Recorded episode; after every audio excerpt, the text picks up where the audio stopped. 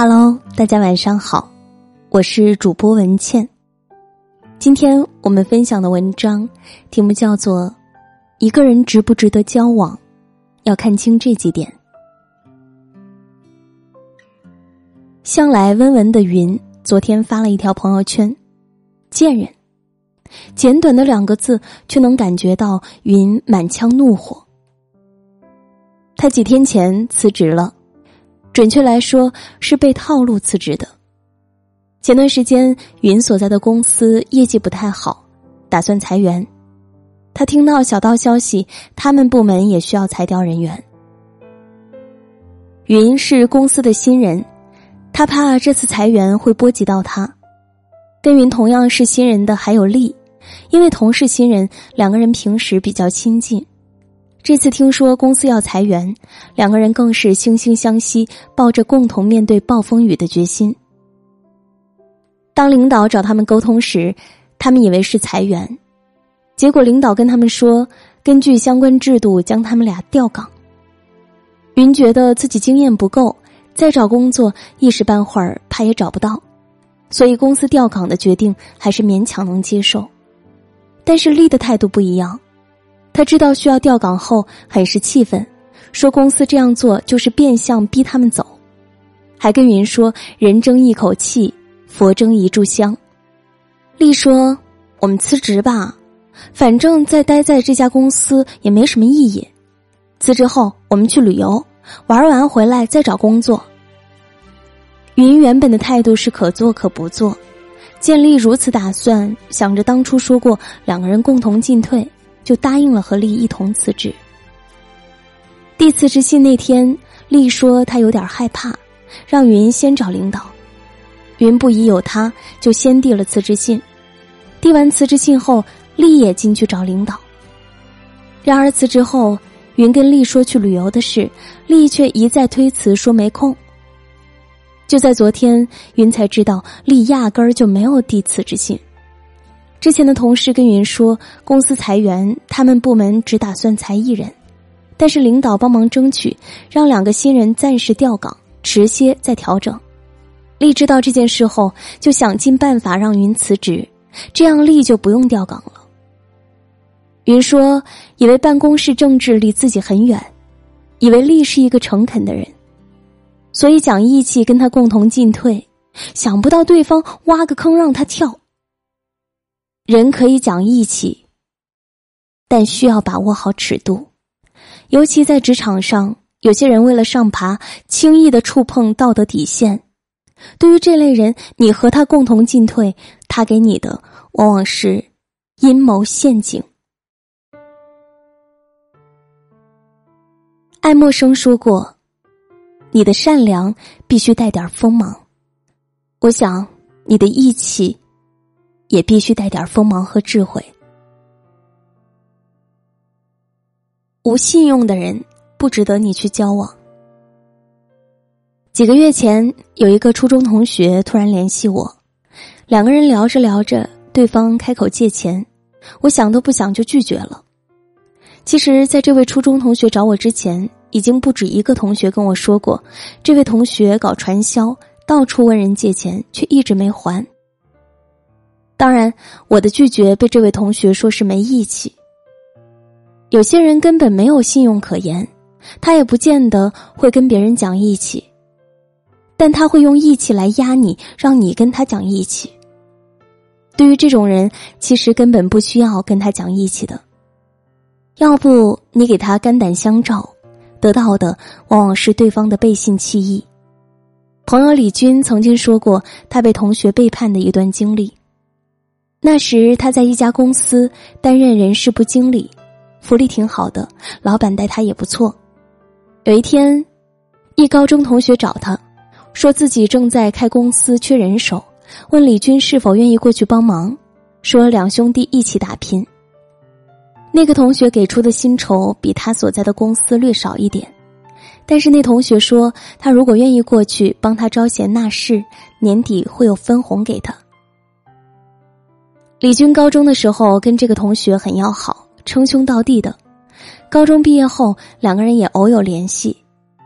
李军想着那么久的兄弟了，在哪儿工作不是工作，于是就去帮忙了。他们没有签任何合同，两人合作全凭一个信字。李军想，虽然分红这种事不好说，但老同学难不成还会坑自己？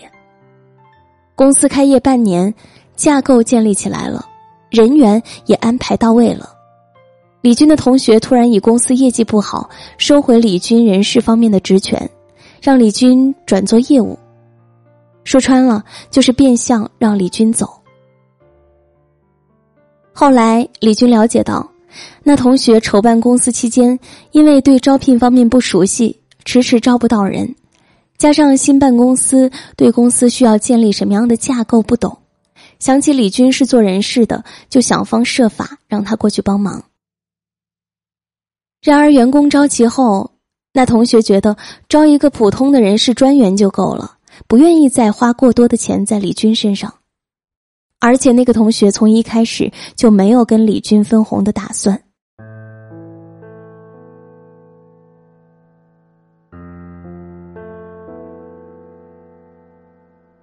朋友间要讲义气，但同时需要懂得给自己留有底线，而不是别人对你说你要讲义气，你就闭着眼睛点着头，好好好去为他冲锋陷阵了。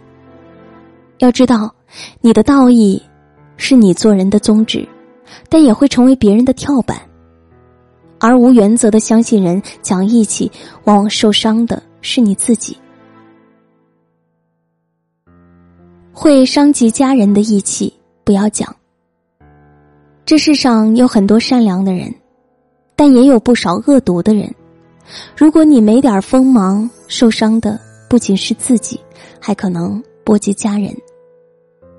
小时候，邻居家的孩子常常穿补丁裤，平日夫妻两人争吵不断。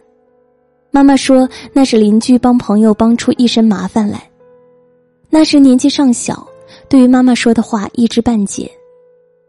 长大后才了解事情的来龙去脉，原来邻居的朋友说自己做生意需要资金周转，让邻居帮忙做担保借款。邻居想着，反正朋友借钱也会还的，就不加考虑签上自己的名字了。结果，他那个朋友跑路了，借款人找不到，邻居有连带责任，那些追债的就天天往邻居家跑。邻居因为需要承担起偿还的债务，原本并不富裕的家庭更是捉襟见肘。妻子见自己的丈夫帮别人做担保，也没有跟自己商量，结果还是背一身债，越想越气，每天都拿这件事儿跟丈夫争吵。网络上有这么一句话：当一个人把自己的命运全部维系在对某个人的忠诚上，并把这种忠诚置于一切原则和道义之上的时候，他也就变为一个卑鄙小人，一个不足道的走卒。为朋友两肋插刀，看似很然的一件事，但如果不加考虑，不顾及身边人，一味冲动的讲义气，最后你受到了伤害，而你的家人也无法幸免。有些人没有什么利益冲突时，好朋友还是好朋友；但一旦发生利益冲突时，好朋友可能还不如敌人。毕竟，面对敌人会防备，而朋友是在毫无防备之下攻击你的，往往一招致命。对于一再背信弃义的朋友，要有壮士断臂的决心。《水浒传》里面，林冲和陆谦从小认识，林冲将其视为好友。但陆谦为了自己所谓的前程，不顾朋友的交情，一而再、再而三的设计陷害林冲。因为高衙内看上林冲的老婆，陆谦为了讨高衙内欢喜，借故请林冲到酒楼喝酒，趁机把林冲老婆骗到自己家中。林冲知道之后，大骂陆谦是个畜生。我和你如兄若弟，你也要骗我？第一次，因为林冲的及时出现，高衙内没有得逞。之后，陆谦又听从高俅的安排，陷害林冲持刀入白虎堂，诬告其欲刺杀高俅，导致林冲被发配到了沧州。林冲在沧州看守草料场的时候，陆谦企图火烧草料场，想要活活烧死林冲，即使林冲不死，也颁他看管不严之罪。恰巧那晚大雪，林冲离开了草料场，在山神庙里。撞破了陆谦与富安等密谋火烧草料场的计划。知道真相后的林冲要杀了他们，但陆谦还厚着脸皮跪地求饶。可是，这已于事无补，陆谦最终还是死在了林冲的手中。一个背叛朋友的人，无论他嘴上说的多好听，表现的有多么真心悔改，还是要留一个心眼。而那些对朋友一再背信弃义的人，就算曾经是多么好的朋友，也不能毫无底线的一再原谅他。有时，原谅一个不知悔改的人，就等于放虎归山，他总会待时机再次偷袭你。如果林冲一开始就杀了陆谦，后面他或者就不会一再被陷害了。墨子说过：“万事。”莫贵于义。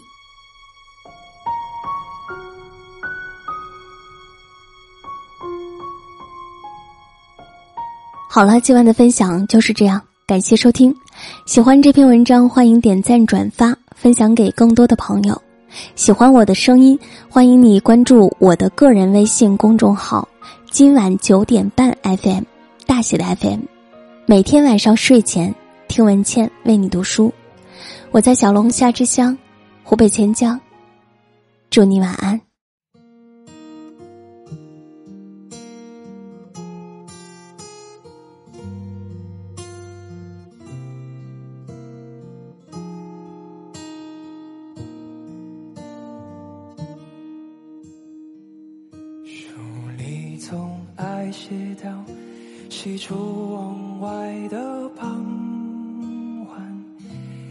骑的单车，还有他和他的对谈。女孩的白色衣衫，男孩爱看她穿。好多桥段，好多都浪漫，好多人心酸，好聚好散，好多天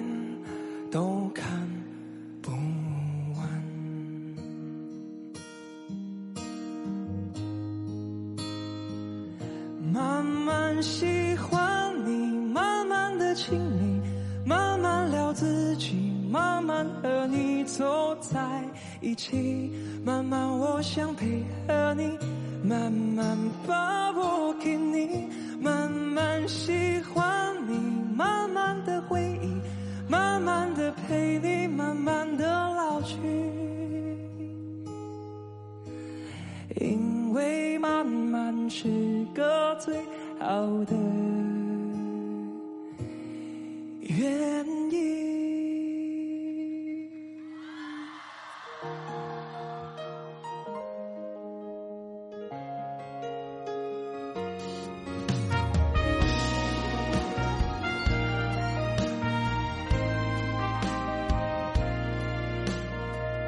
晚餐后的甜点，就点你喜欢的。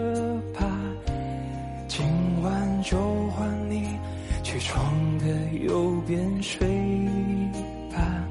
这次旅行我还想去上次的沙滩。球鞋、手表、袜子和衬衫都已经烫好，放行李箱。早上等着你起床。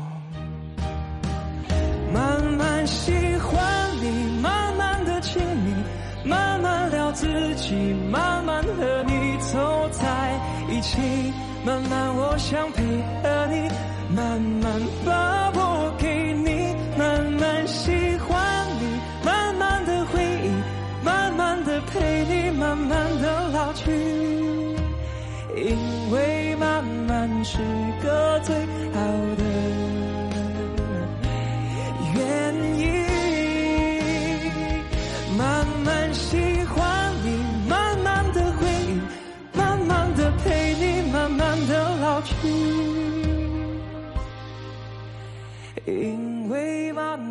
是个最好的原因。书里总爱写到喜出望外的傍晚。